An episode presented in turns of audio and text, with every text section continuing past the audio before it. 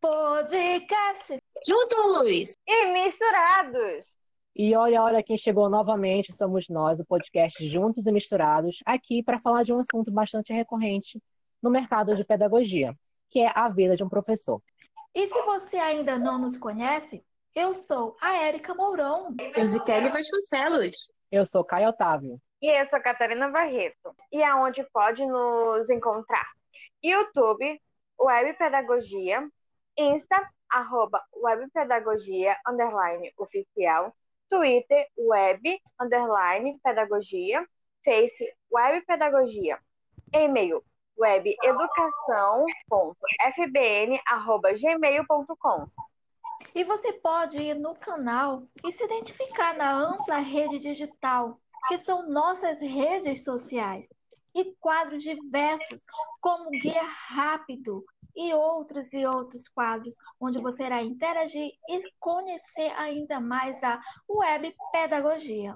Sou eu, Kelly Vasconcelos da Costa Sena, professora de educação infantil, já tenho um tempo de mais ou menos 20 anos, e estamos aqui fazendo esse podcast para compartilhar as nossas a minha experiência, a minha vivência nesse tempo de tantos desafios pela é, aulas IAD, como fazer, como realizar, como planejar, tudo isso para melhor atingir uma educação com qualidade para os pequenos e também ajudar as famílias nesse tempo de muitos desafios. Também nós trouxemos nessa nesse dia maravilhoso, nesse momento maravilhoso para esse para essa conversa, para esse para esse debate, uma discussão, é o professor Alciclei Sena dos Santos, que é coordenador de educação física na Escola Evangélica Betel, e por um acaso também meu esposo. Olha aí, ó. Uma família de professores. Isso mesmo. Bem-vindo, professor Alciclei. É, queremos nessa, nesse dia, nesse momento, é, compartilhar desse espaço que temos de trocar ideias, conhecimentos e principalmente experiências num tempo de muitas dificuldades, onde nós estamos tendo que se reinventar nas nossas metodologias, com as ferramentas aí tecnológicas que é, muitas são, eram desconhecidas, né? Então, seja muito bem-vindo, fique muito à vontade aqui em nosso meio. É um prazer estar aqui com vocês. É, sou, conforme já fui apresentado, né? Eu vou dizer pela ordem, sou esposo de Deus Kelly. sou, sou formado em licenciatura em Educação Física. E eu, há dois, sou professor há 10 anos na, de Educação Física na Escola Evangélica Betel. E há dois, estou coordenador. E sou apaixonado pela educação também. Amo todo esse ambiente escolar, todas as situações né, que o professor vive dentro desse ambiente e fora também, né? Porque a prática de um professor não é somente na escola, mas é tem muito, é muito, eu diria que é muito mais fora do que dentro do ambiente escolar. E estamos aqui para juntos somar nossas experiências, vamos ver o resultado de tudo isso. Os acadêmicos aí, prazer conhecê-los, estar aqui com vocês e vamos nessa. Eu vou, eu vou começar compartilhando essa questão da, do cotidiano, né? Como que tem sido a minha Isso. rotina, o que que mudou, é, quais, qual, como é que tá Isso. hoje, né, essa minha rotina, vamos dizer assim, de planejamentos, a gravação do vídeo. Então, dentro dessa ideia, é, mudou muita coisa, porque é, trazer o trabalho, não que a gente já não, fa, não, não, de certa forma não fizesse o trabalho em casa, é, que seria relacionado ao planejamento, a pesquisas, é, produção de atividades para a sala de aula, né? Mas a grande, o grande desafio que eu vejo é criar uma nova rotina, porque você gravar videoaulas não é tão simples é, realizá-lo, principalmente na, no ambiente de casa. Por quê? Você tem que organizar a, a toda a tua estrutura da casa para estabelecer um canto, um espaço. E além disso, você precisa produzir é, os recursos necessários para você gravar dentro de uma, de uma linguagem que seja acessível para essa criança no caso, né, que é a educação infantil com qual eu trabalho, para ela então poder, ao assistir, eu consiga atingir é, a questão mesmo é, da absorção do conhecimento que está sendo passado ali naquela aula. Então, é, foi desafiador porque, primeiro, que eu não dominava as ferramentas, como editar, é, como fazer, como elaborar, como pensar esse vídeo, tive que pesquisar, tive que estudar, tive que passar por treinamentos que a escola ofereceu, né? Para então nós termos uma qualidade nesse ensino, porque não é só apenas gravar vídeos e nem só ficar na frente de uma de uma câmera e cantar musiquinhas para as crianças. Tem todo um roteiro, tem todo um propósito. Então, eu diria assim que o meu cotidiano, ele literalmente foi muito balançado, né? E, e estremecido de uma certa forma, porque ajustar isso. Ah, ainda tem as responsabilidades. Professora, Professora Ezequiel? Diga. Posso fazer uma pergunta? Pode.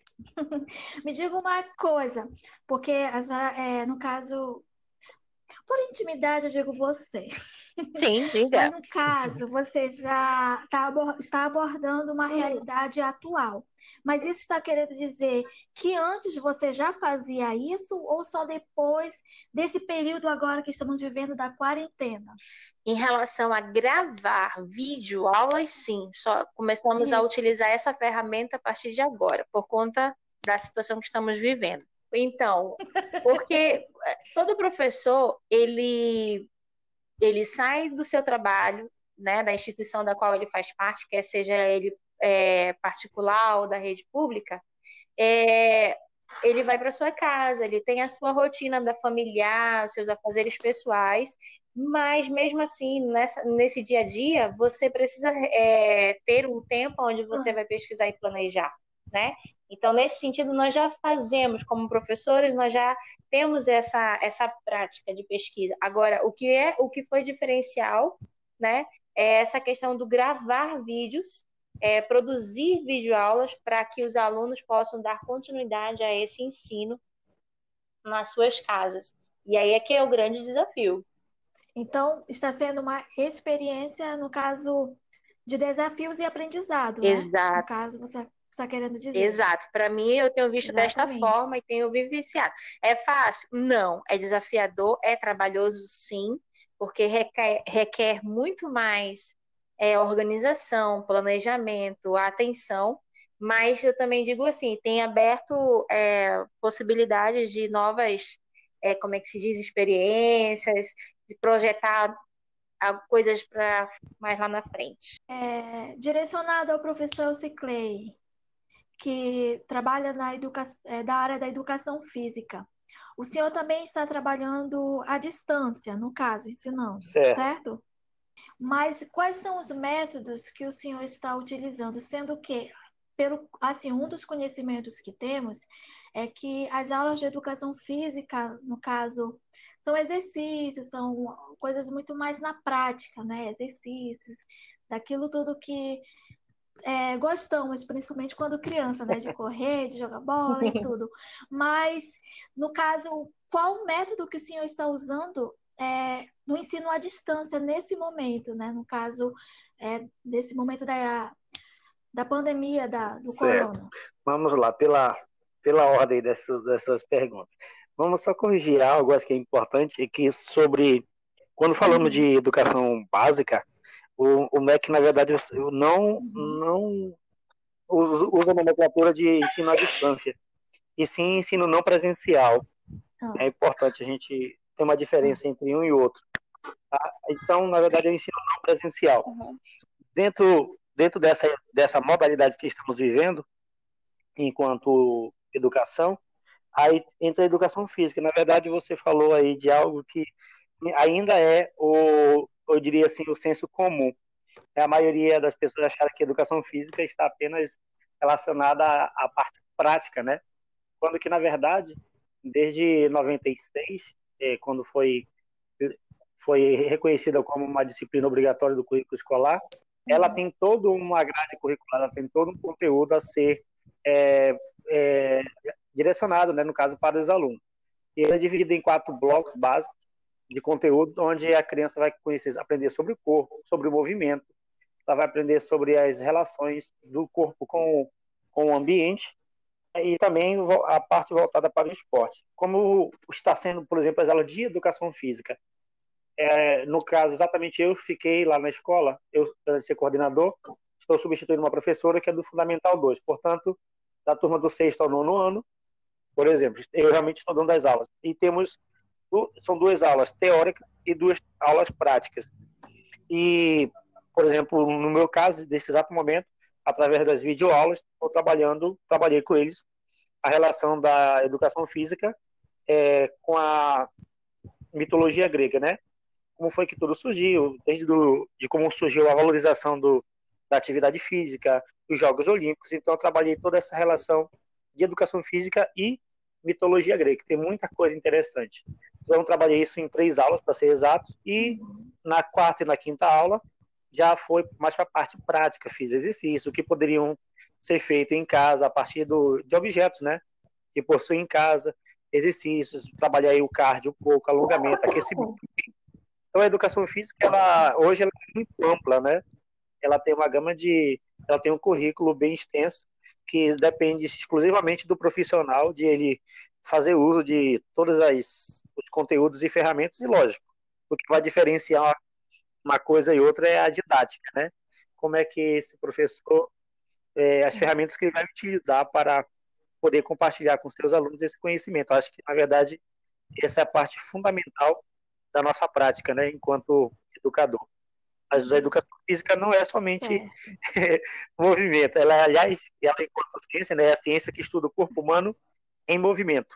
Portanto, tudo aquilo que está relaciona o movimento e com esse corpo, ou seja, na verdade, se a gente for parar para observar isso, tudo que nós fazemos é a partir do corpo. É o ato de escrever, o ato de ler, de se relacionar, de comer. Então, tudo está aí, é, tudo isso é objeto de estudo da educação física. Então, dentro de um ambiente escolar, é, a educação física é fundamental para favorecer o desenvolvimento desse indivíduo em todas as esferas. É, eu comecei, na verdade, quando eu comecei, assim que comecei a, a desenhar as letras, né? Eu fui pela caligrafia. Sim. Então, assim que eu iniciei todo esse, esse processo, eu escrevia com muita, realmente muita força. Porque eu queria ter a, o máximo de, de perfeição na, nas curvas das letras, né? E eu fui alongando até a chegada no, no primeiro ano, no ensino fundamental, da, da, educação infantil, e eu comecei a, a a querer modificar, porque as, as próprias professoras que, no qual trabalhavam comigo, elas falavam, olha, tua letra é muito, muito, tipo, muito forte. Eu aplicava muita força. Isso. Muita, muita força mesmo. E eu queria sempre, é, assim... Ah. Não, só para dizer que parabéns, você só era hipertônico, só isso. Não tinha nenhum problema. é porque quando eles, eles, elas falavam isso, falavam assim, mas você é muito forte. E também tinha não só letra forte, mas como eu saía né, da, do parâmetro do, do caderno. Aí... Elas falavam assim, mas você não pode sair do parâmetro do caderno, porque senão tem um bicho que ele vai comer a sua, a sua, a sua letra. É. Você tem que. Você, você tem que... Meu Deus! A gente, outro aspecto. Da... Você tem que seguir aqui. É... Gente, outro aspecto da educação física então, nesse eu... caso, é... que é o fato de que você não, não conseguia determinar exatamente, não tinha noção das dimensões é, portanto, isso aí é noção de espaço, que na escrita é fundamental, até porque, é porque você tem um espaço para é, você escrever. É, porque quando eu escrevia, eu, eu tipo, eu falava, mas para que eu vou fazer? separar esse negócio, né, que a gente faz um traço e já inicia novamente a palavra no, no parágrafo seguinte. E, tipo, eu falava assim, não, não vou fazer esse negócio, eu vou, eu vou querer escrever tudo aqui. Aí eu pegava e escrevia tudo, e quando eu, eu ia entregar a, a, a minha, minha redação e minhas, meus desenhos, as minhas escritas, ela falava assim: você não pode passar aqui, porque bem aqui nesse espaço do caderno existe um monstro, um bicho que ele vai, ele come todas as letras que ficam em volta desse, em volta desse caderno. Que trauma! Aí, aí eu falava assim, aí, então, aí eu pegava, continuava. Aí eu, eu comecei a, a me, me, me, alinhar, né, no caso. Certo. A letra, depois, conforme o tempo eu fui fazendo, ela foi mudando, ela foi ficando mais assim, mais fina, né? uhum. né? Eu não apliquei tanta força no, no decorrer do tempo, e eu fui aprendendo, oh. assim. E hoje a minha letra não é uma coisa assim também maravilhosa, mas ela muda também conforme a, a, a minha vontade de escrever. Ela vai mais assim, letra de médico, letra mais, mais letra mais é, cheia, né? letra mais expressiva. E vai mudando, uhum. mas assim, eu acho que eu, eu consegui me adequar, né, ao, ao que passava. Ficou com medo do monstro, né, Caio? Fiquei com medo do monstro. Oh, meu Deus. Não, porque na, na minha época que eu estudava, existia aquela, se você não, não, não fizesse certo, você não passava, né? Você não ganhava uma estrelinha. E na minha época existia ainda uhum. essa parte da estrelinha. Uhum. Então eu, eu, sempre gostei, tipo, ah, uma estrelinha, legal, eu quero ganhar essa estrelinha. E quando, assim que eu comecei a fazer isso, existia aquilo, ó, você tá passando, você não tá legal, eu não ganhava uma estrelinha. Eu ficava muito chateada. Eu tenho uma... Eu ficava, tipo assim... De... Uma pergunta para o professor Alciclay. Nesse caso, professor, é, é, poderia a educação física bem trabalhada, no caso com o Caio enquanto criança, ela poderia facilitar mais o desenvolvimento dele nessa questão da escrita? Certamente. Isso é, seria fundamental porque ele, vamos imaginar ele baseado no que ele falou, ele está dizendo que ele não conseguiu, que é uma coisa normal, criança não ter o tônus necessário ou não saber estabelecer esse limite né, das linhas, é a coisa mais natural. Todos nós passamos por isso.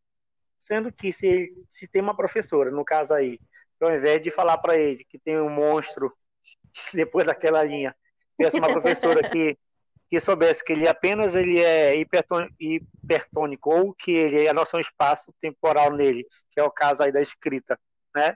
É, ele ainda não domina, então teria que exatamente gerar situações, trabalhar a questão da praxia fina, da coordenação motora fina, para que ele pudesse desenvolver essa, essa habilidade, porque ele está num processo de aquisição de um conhecimento, no caso aí de uma habilidade, né? Como fazer. Então, seria importante que se a professora tivesse esse conhecimento, pudesse trabalhar com ele, seria muito mais interessante, significativo, geraria um resultado melhor. Ele está dizendo que hoje, não sei, aos 20 anos, imagino eu, 20 e poucos anos, ele está dizendo, a minha uhum, letra, ela é, ela é de feia ruim. Então, provavelmente, ao invés se a professora tivesse orientado ele da forma correta e não diz, diz, tivesse dito que tinha um monstro, provavelmente ele teria uma letra que ele mesmo consideraria melhor, mais legível, né? E aí, Caio, para te consolar um pouco, é, como eu não tive nada de educação infantil na minha vida, já foi primeiro ano em diante, eu a única, única escrita cursiva minha é a minha assinatura. E mal. E até eu tenho dificuldade, mas é o único momento em que eu escrevo cursivo. Eu, eu nunca esqueço, um dia estava na quarta série, entreguei, fiz um ditado, a professora mandou fazer um ditado, quando chegou eu entreguei o caderno, para ela. E depois ela assim, pois não, o que é está escrito aqui? Eu olhava, olhava, eu digo, professora, eu não sei. Como é que tu não sabe? Eu digo, eu não sei o que eu escrevi. Porque, mas eu não sabia de eu não entender o que estava escrito mesmo. Eu. Para você ver o nível da caligrafia, quanto era horrível. Então, a partir desse dia, eu nunca me esqueço, a partir desse dia eu fui para a letra de forma e até hoje toda a minha escrita é 99,9%, com exceção da assinatura, é toda de bastão, né? Letra de forma. Você vê Sim. que você não está tão mal assim. Uhum, é, o mais sim. interessante o mais interessante é que a gente sempre assimila educação física só com aqueles esportes, futebol, sendo que tem toda uma história uhum. por trás, tem, tem tudo um contexto. Mas, professor, e os perrengues antes da quarentena e durante? se, vocês, se vocês acham que vocês têm perrengue, que estão em sala, que é quem é de sala imagina quem é professor de educação física. É, ah, eu, na minha, na minha experiência, já vi muitas coisas ah. engraçadas, mas eu, eu, eu amo muito a educação física, sempre amei. Eu não me vejo fazendo outra coisa. É, é, eu amo o que faço, realmente a educação física é muito especial para mim, porque tudo que vocês têm enquanto pedagogo, eu ainda tenho isso e mais a quadra. Né? Eu tenho mais aquela coisa do. Toda vez que entrar na sala, ter, ver aquele bando de menino gritar, Ei! né? Aquela, aquela festa. Coisas que vocês. É porque já é colocado na cabeça da, da, do adolescente, da criança, que educação física é, é esporte, é, é, felicidade, né? É ir pra quadra, é, é brincar, então. É correr, Os pedagogos defendendo a sua fatia. É, mas, mas, vamos, mas vamos lá, a gente tem que, gente tem que olhar para a educação física lá atrás. A educação física não, a educação como um todo, né? Lá atrás, porque ela tinha, ela tinha outras finalidades. Hoje, uhum. a finalidade da educação física, já desde de 96 para cá, ela mudou muito. Porque antigamente, se a gente for voltar um pouquinho mais lá na história, ela preparava o povo para a guerra, primeiro no primeiro momento, né? É, aliás, bem antes ainda, quando começou uhum. lá na Grécia, era, era apenas uma forma de adoração aos deuses, é, culto ao corpo, era o, aquela coisa do meu corpo tem que estar perfeito, mente sã e corpo sã, mas com o objetivo de adorar os deuses, que a Grécia implantou isso, né? Depois de um tempo, veio, quando veio Roma, já mudou o foco. Agora a educação física começou a surgir para quê? Qual era a finalidade dela? Preparar soldados para a guerra. É, então era a ideia do físico era voltado para isso. Aí quando a educação física veio para o Brasil, ela veio nessa época com essa ideia militarista ainda, por exemplo, onde o objetivo era preparar o povo para para ser bem fisicamente, mas para quê? Preparar para a guerra, estar sempre pronto para a batalha. Depois de um uhum. tempo mudou. Veio o que a gente chama de período higienicista, né? Onde é o cuidado pela saúde mesmo, e era voltado mais para a, os, os, os idosos, mas depois os jovens entenderam que era importante isso também, e voltou-se então essa prática, e aí foi a partir daí que surgiu as academias, essa coisa toda da qualidade de vida, né? E só depois, então, no terceiro momento, especialmente no nosso país, é que a, edu a educação física entendeu que quanto mais cedo trabalhasse lá na base, seria importante para a formação desse indivíduo como um cidadão, é, que ele não teria somente metade da vida com qualidade, mas ele poderia ter uma cultura de saúde, né, no caso, desde cedo. E aí, lógico, quando começamos lá atrás, talvez a maioria de vocês, a educação física era as meninas brincavam de queimada e os meninos de futebol, né? Era basicamente isso. E os nossos é, pais viveram. Não. Os nossos é. pais viveram muito isso. Eu ainda vivi enquanto aluno, meu professor tinha essa prática ainda. Você dividia em dois momentos a aula de educação física: futebol, depois a queimada e acabou, não existia conteúdo, nada, a gente sempre passava. Mas hoje, na educação física, hoje ela tá, ela tem aí o, o próprio a própria BNCC, né, determinou valorizando toda a importância da educação física, estabelecendo seus conteúdos desde a educação infantil até o ensino médio. Ainda tem uma proposta para ensino superior, mas a possibilidade de passar é, é quase nula. Mas enfim, educação física hoje é muito mais. E, quando ela é aplicada desde cedo no ambiente escolar, uhum. é, essa criança, sem dúvida, vai crescer como um, uma formação completa, né, integral, que a gente chama, né? Não somente aquela ideia do menino, o inteligente, o cognitivo, mas esse cognitivo, quando trabalhado bem o seu físico, ele vai render muito mais, inclusive, ainda. Então, a educação física ela é muito mais do que suor e movimento. Ela é, como eu digo, como eu brinco com meus alunos. Terminar me finalizando aqui, eu digo, é, educação física não é só de Esparta, ou seja, não é só de força, de movimento de guerra, ela é de Atenas também. É necessário pensar, tem conteúdo. É isso. É, professor, no caso, eu sou a mais nova daqui, eu sou a neném daqui, e eu peguei a parte já mais, mais é, teórica e prática. Só que, porém, eu sempre fui uma aluna preguiçosa, eu odiava a prática. Chegava em educação física, eu passava mal, era automático. É, isso é um dos perrengues. E... Mas eu sempre fiz esse trabalho. sempre, sempre aconteceu uma coisa. Meu professor, ele passou três anos sendo meu professor, eu nunca fiz uma aula com ele. Ele, sim, menina. Aí, minha sorte é que eu tenho asma. Então, tipo assim, eu falava, eu tenho asma, eu não posso.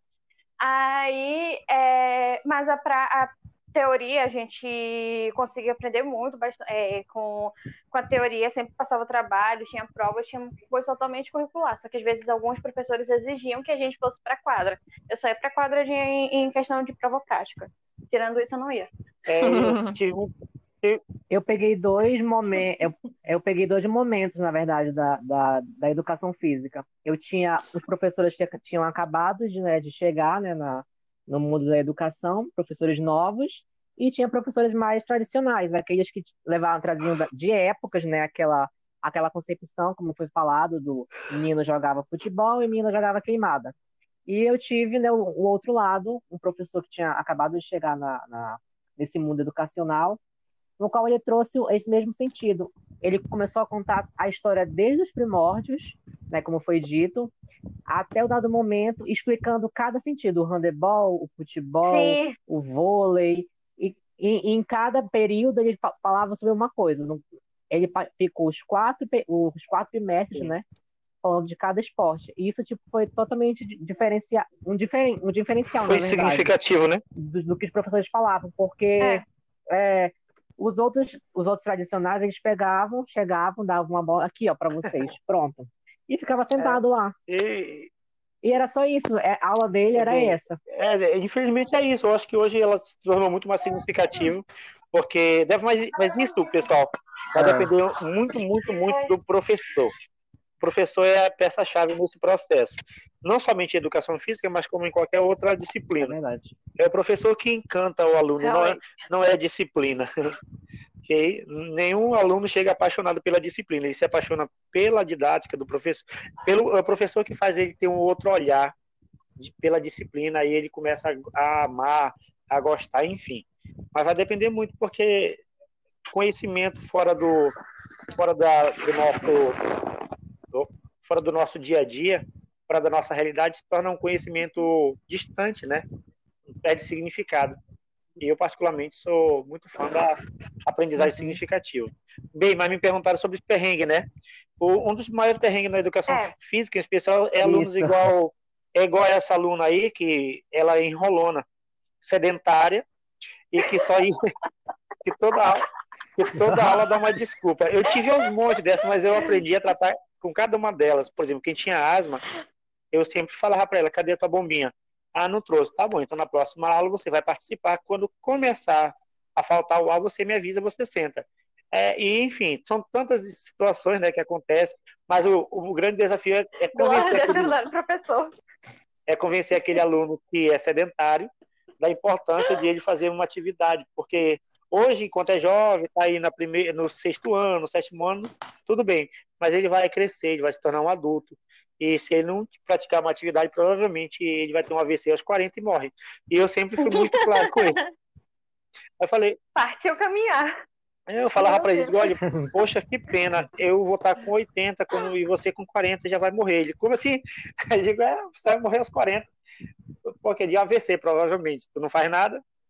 E eu explicava, né? Explicando meio nas aulas teóricas o que significaria isso, não os perigos do sedentarismo. Então, o que falta, na verdade, é conhecimento mesmo. É muitas das vezes essa aluna que ela tem asma, talvez ela esteja até falando a verdade, que ela não faz porque ela tem asma e porque disseram que se ela fizer, ela pode morrer na quadra. E tem muitos professores que acreditam, mas uhum não é melhor explicar para ela o que é o, o que é essa asma e que apenas vai haver um, um bloqueio do, da, da glote, provavelmente, no caso dela, vai ter uma respiração, mas que a cada tempo que ela fizer, ela vai melhorando, vai ampliando o seu tempo de prática de atividade e de repente pode ser que daqui a pouco, mesmo com asma, ela consiga ter uma vida uma vida de atividade tranquila, sem sem problema, porque são tabus que se estabeleceram, né? Quem tem asma não pode fazer atividade física. Uhum. É um tabu porque na verdade uma Sim. coisa não está relacionada é, à outra, é não. É verdade. E para finalizar, eu queria que você desse uma dica de como a gente praticar exercícios físicos em casa mesmo, para criança, para adulto, para adolescente, para a gente deixar para os nossos ouvintes bem, fazerem, na verdade. São, dois, são duas situações bem diferentes. Eu, enquanto eu adulto, né, é fazer atividade, primeiro que é, uhum. é um grande desafio, porque uhum. fazer atividade em casa é, seria alguém que está muito determinado a fazê-lo. Isso é um fato. Porque é mais fácil você ficar é. na frente de uma televisão, pegar aí o Netflix e passar o dia inteiro. Bem, mas se eu tenho que fazer, e tem duas situações. Se eu já pratico, se já tenho uma prática de atividade e eu tô, meu corpo está ali querendo, necessitando fazer, porque eu já venho nessa. Isso já faz parte do meu cotidiano. Ou se eu nunca faço, também não posso querer virar um atleta em casa. Mas o importante é, você pode fazer atividade com o mínimo espaço. Se você tem filho, facilita bastante a vida, porque você pode brincar com essa criança, fazendo uso de bolas, fazendo de manjas, as variações que a manja tem. Mas caso você queira fazer o exercício mesmo, ó, polichinelo, você não precisa de ninguém, você pode fazer sozinho, agachamento, alongamento, você pode fazer abdominal, ok? Mas e tudo isso vai depender muito do ambiente que você disponibiliza em casa. Já com as crianças, aí eu digo para você que se torna mais fácil. Porque basta você dizer para ela, vamos brincar, pronto. Ela própria já vai te dar milhares, milhares de ideias, é. Já era, né? Mas... né? Minha área de atividade é, para ser é importante que sejam atividades que gerem realmente um, uma proximidade, né, do pai, do, no caso com os filhos, porque uma coisa que é fundamental na nossa prática, quanto professor, não só de educação física, mas essa coisa do relacionamento, do olho no olho. É por isso que nesse período de aqui de ensino à distância, o grande desafio tanto para os professores como para os alunos é não ter um ao outro. Essa vai ser é, é grande questão. Como é que eu estou ensinando a quem se eu não estou vendo? eu estou olhando para a tela de um celular, para a tela de uma câmera. E eu sei que lá do outro lado vai ter um indivíduo, mas como é que ele está? Não tem essa coisa do, da, dessa conexão, sabe? Do olho no olho. E a educação, eu vi muitos professores falando nesse tempo, ai, é o fim da educação, tudo mais, a partir de agora vai ser a distância. É, eu não creio nisso, não. Eu creio sim que, de repente, é, isso vai mudar de fato, mas o olho no olho, o professor olhar para o aluno, o aluno professor, a troca de interação, de informação, de, sabe, de proximidade, isso aí é insubstituível. Eu tenho uma pergunta para vocês, na verdade, os acadêmicos. Vamos lá. Pode. Vamos aí, eu gostei da resposta ah, sim, de todos, já que eu sou entrevistado, mas eu vou entrevistar agora. A pergunta é: vocês, enquanto acadêmicos, agora vivendo esse tempo, justamente de, por conta do, do Covid-19 e tudo mais, e qual está é, sendo o desafio enquanto aluno? Porque, de repente, hoje eu estou vivendo mais aqui como professor, né?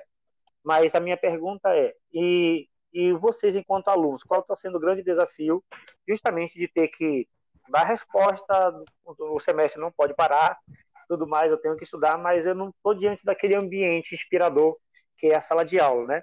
Eu não, não vejo o meu professor no olho no olho. Como é que está sendo a vida de aluno nesse período do Covid-19? Bom, meu, o grande trunfo da faculdade agora foi essa modalidade à distância, né, no qual eles procuraram diversas maneiras, diversas plataformas. Uma delas foi o Syscontente, uhum. o YouTube, né, para a gente não realmente não parar né, nesse momento. E assim, outra, a minha principal dificuldade mesmo foi me readaptar, né, de uma de sala de aula no qual eu via o professor frente a frente e para mim para vir para a distância pelo YouTube. Mas assim, eu consigo, agora nesse momento eu já consigo já me, me estabilizar, né? Eu, eu consegui agora é, me dividir os meus dias de estudos e os meus dias, né, que eu posso fazer outras coisas. Bom, o meu maior desafio foi a, é justamente estabelecer essa nova rotina, porque como o trabalho ele veio para dentro de casa no sentido que seria tinha um horário estipulado para realizá-lo, o trabalho na escola com os alunos, eu tive que trazer ele para dentro de casa.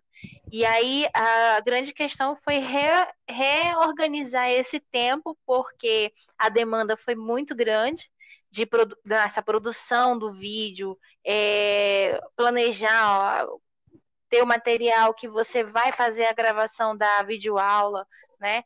E essa questão de sentar na frente do computador para a gente poder é, acompanhar, então, a, as aulas da faculdade, né? E aí veio o grande desafio, porque às vezes o sinal não é tão bom, você às vezes não consegue entrar no sistema, às vezes a, a questão que eu a maior que eu sinto, né, é a falta justamente da relação com o professor, porque em sala de aula você tem como entrar em debate, né? Você tem como discutir, tem como você compartilhar seu ponto de vista, tem como você tirar suas dúvidas, né? Que é muito importante, dúvidas, que não né? nem sempre, é. por mais com todo o cuidado, o, a, a, o preparo, e eu tenho vivido isso como professora também com os pais dos meus alunos, por mais que você elabore muito bem o comunicado, né, as descrições no vídeo, as orientações de como realizar tal atividade, sempre tem uma dúvida. E aí, às vezes, na sala de aula, o professor ali já falando né, na aula presencial, ele falando, você já tem como tirar a sua, a sua dúvida imediatamente, né? Então, eu vejo que esse é o maior desafio para mim, como, como acadêmica, é poder falar diretamente com o professor, né? É aquela coisa do, do imediato, entendeu? É porque cada um entende de uma forma, né? Acaba na forma escrita, a gente vai ler e cada um vai pensar e de uma forma diferente do outro. E quando a, a, gente passou para, para o YouTube, foi muito mais fácil, porque o professor estava ali ao vivo, Sim. a gente comentava, né? Interagia com ele durante a, a live dele. Mas, assim, eu acho na, na maior dificuldade mesmo foi o que o Zicari falou. A gente mudar a nossa rotina, passar pro, do, do, do presencial para o virtual. Que no início foi realmente muito difícil, porque você estava já acostumado naquela, naquela velha rotina, uhum. e quando você é retirado de, de maneira brusca, né, com, com qual foi a quarentena, que foi de um dia para o outro, você já tinha já que sair, já se aliar novamente ao, a sua nova rotina. Sim, o bom é que os professores estão muito acessíveis, a coordenação da faculdade também. Nós temos tido bastante é, apoio, orientações, mas realmente foi um, tem sido um grande desafio. Eu acredito que nós vamos aprender. Eu com esses desafios, é um fato que a gente também tem crescido e amadurecido, né, aprendido muitas coisas é, nesse tempo. Eu sou a aluna mais chata da sala, porque eu sempre tenho opinião diferente de todo mundo e eu sou a mais nova. E, então, tipo, mais do que a Marcel? Eu sou, eu sou militante. Ela é militante, gente, ela. ela milita. Eu tô com muita saudade disso, de às vezes, tipo, pôr opinião. Aí quando eu vejo alguma coisa que não, tipo assim, não me agrada, que é uma coisa que eu tenho um conhecimento e sei que não é certo, e fala, entendeu? Tipo, na sala de aula também, eu sempre, a gente sempre tira dúvida, a gente tem esse acesso ao professor livre. E como o Caio falou, a gente lê, mas cada pessoa interpreta de um, de um modo diferente. E até a entrega das atividades. Por exemplo, teve uma que eu fiquei a noite toda tentando enviar o e-mail e não estava conseguindo. Aí, no final, tipo, era até meia-noite, 23 58 eu consegui enviar. Mas eu estava com muita dificuldade, passei a noite toda tentando enviar a atividade. Tem esse negócio do sinal, às vezes eu não consigo. No começo, é, um Wi-Fi que estava cortado, então, tipo, eu não estava conseguindo acessar ao Syscontente. Aí eu estava usando o 3G do meu celular. Às vezes eu não consigo mesmo, o Syscontente não pega e é uma dificuldade. E eu sinto muita falta de estar na sala de aula, de ter contato com o professor, de, às vezes, quando, tipo, tem uma dúvida de trabalho, eu virar com algum colega, conversar, a gente debater em equipe. É, é, a, a, mudança mexeu muito com a gente e a gente já estava acostumado com isso, nosso cérebro já estava acostumado com isso. Então foi um baque muito forte. Engraçado, né? Porque assim, eu ouvi todos vocês, mas eu assim, eu acho que eu eu digo, eu sempre procuro olhar sempre os dois lados da moeda. Porque no momento eu, eu estou sendo representante da turma, da minha, da minha sala. E no início foi duro para todo mundo, principalmente para mim e para a vice, porque nos disponibilizamos a ajudar os nossos colegas, aqueles que não tinham internet, é, não tinham diretamente o acesso a, ao Word, entendeu? E assim, foi um, uma semana, assim, eu digo assim, de uma turbulência que a gente ajudava um, ajudava outro, ajudava um, ajudava outro e que agora parece assim que já se adaptaram, né? Já estão, já estão conseguindo caminhar. E na aula à distância, o que, que eu pude observar assim? Tem um lado positivo e tem sim um lado negativo, um dos pontos que o Caio comentou. A, a interação do, da visão do, do professor em ter o retorno do comentário dos alunos, para ele é prazeroso, porque significa sim. que os alunos estão prestando atenção, né? Mas a falta do, do físico, de eu chegar com o professor e olhar para ele e dizer assim, professor, eu tenho essa pergunta, o senhor pode me responder? É totalmente diferente, entendeu? É como que dizer assim, ah, vou matar saudades do meu pai, eu vou fazer uma videochamada.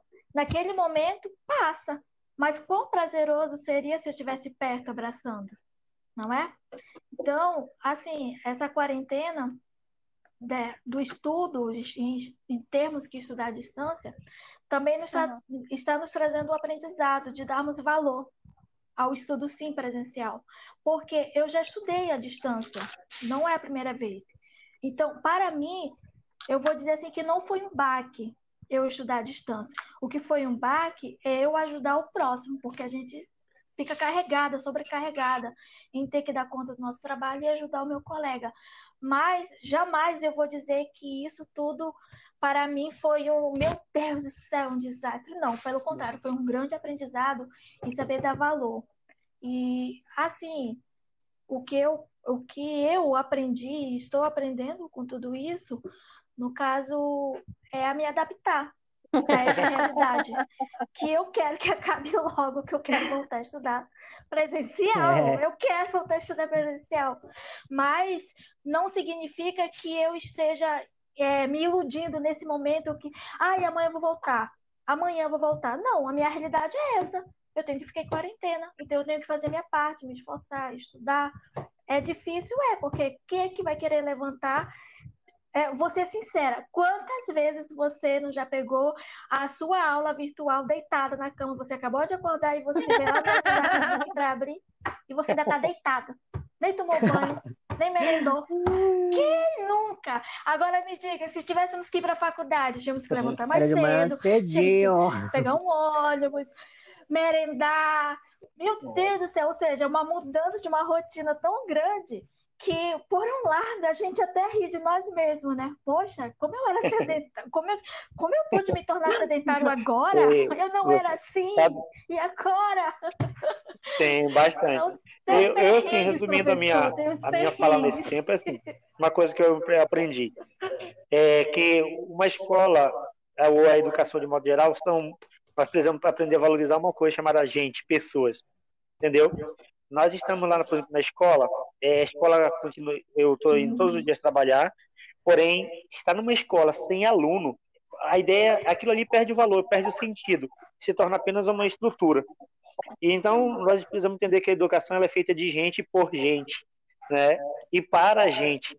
Não é a estrutura somente, não é o, o conteúdo, mas é essa coisa da relação toda, é o conjunto de muitas coisas, mas em tudo isso tem um fator gente, ser humano. Não existe. Qual é a função do professor se não tem aluno? é, então, percebe que as relações. O ser humano é feito de relações. E nós, professores, precisamos entender isso desde mais, muito cedo. É o ser humano é o foco, é o, é o aluno, sou eu. Se eu estou bem, eu tenho possibilidade de dar uma excelente aula, eu vou me reinventar, eu vou dar meu jeito, a aula vai ser boa, porque eu estou bem comigo mesmo. Mas agora, se eu não estou legal, ou se eu não penso no meu aluno, aí eu vou sempre, talvez, é. ter aquele professor que é melhor dar uma, uma bola para os meninos, futsal, e uma de queimada para as meninas. Pronto. É aquela ideia, né, do faz de conta que, que eu faço de conta que ensino, vocês fazem de conta que aprende. Paulo Freire, é isso? Não, não é o Paulo não? Freire, é o, é o, é o Celso Antunes. É o Antunes, né? Hum. Beleza, então é mais ou menos isso. É, nós precisamos pensar a educação todo, como um todo, olhar o todo. O professor precisa ter o olhar do todo não é o meu, é o meu salário, porque não está recebendo bem. Ou, ou, então eu já dei meu conteúdo, o aluno que se vire, não é. São muitas coisas. E a educação é, é gente. Isso que a gente precisa entender muito. Quanto mais cedo nós entendemos isso, vai ser melhor para nós mesmos. Eu gostei do papo. E, e, e legal, assim, só para compartilhar uma ideia, é que essa questão da relação, como você colocou muito bem, é, ela é em todos os âmbitos, né? Em todas as, a, não só nas, na, na, questão da escola, né? Mas você você pontuou muito legal. Mas eu, eu acredito que todos nós iremos sair, iremos repensar muito essa questão o outro, né? A, a, as pessoas. Como que, é, por exemplo, quem está no comércio hoje, que não está podendo abrir suas portas, está tendo que se reinventar, repensar, como que eu posso atender, né? Como eu posso vender pela internet? Como que eu posso chegar nesse consumidor? Como que eu posso pensar nessa outra pessoa que está ali do outro lado? Como que vai atender? É, a família tendo que que é, é, repensar nas suas relações, talvez descobrindo coisas que precisam melhorar na sua forma de, de tratar, por exemplo, poxa, eu não sou professora, mas agora eu vou ter que dar esse suporte para o meu filho, para minha filha, eu vou ter que me adaptar, eu vou ter que abrir espaço, eu vou ter que ter mais atenção, vou ter que organizar minha rotina no dia a dia, onde eu vou ter que atender o meu trabalho, porque muitos estão é, trabalhando em casa para manter a sua família, né? E agora vai ter que ajustar porque tem dois, três filhos que têm que ser atendidos. Talvez no dia a dia, não, talvez não, estava sendo possível realizar isso. Agora é meio que forçado a fazer. Então, eu acredito que todos, em todas as áreas, em todos os segmentos, com certeza nós iremos é, repensar, reavaliar e ver que a, o ser humano ele sempre vai ser o principal, acho que é porque a pessoa, né, os relacionamentos nós vamos é, amadurecer e crescer muito nessas ideias. Então, finalizamos por aqui este podcast. E se você quiser que o professor Alciclay retorne aqui para responder suas dúvidas. É porque o assunto vida de professor realmente é um âmbito bastante diverso. E tem muito assunto ainda para a gente conversar. E é isso, pessoal. Até o próximo episódio, com mais assuntos do momento e com mais experiências do professor e de estagiário. Até a próxima, pessoal.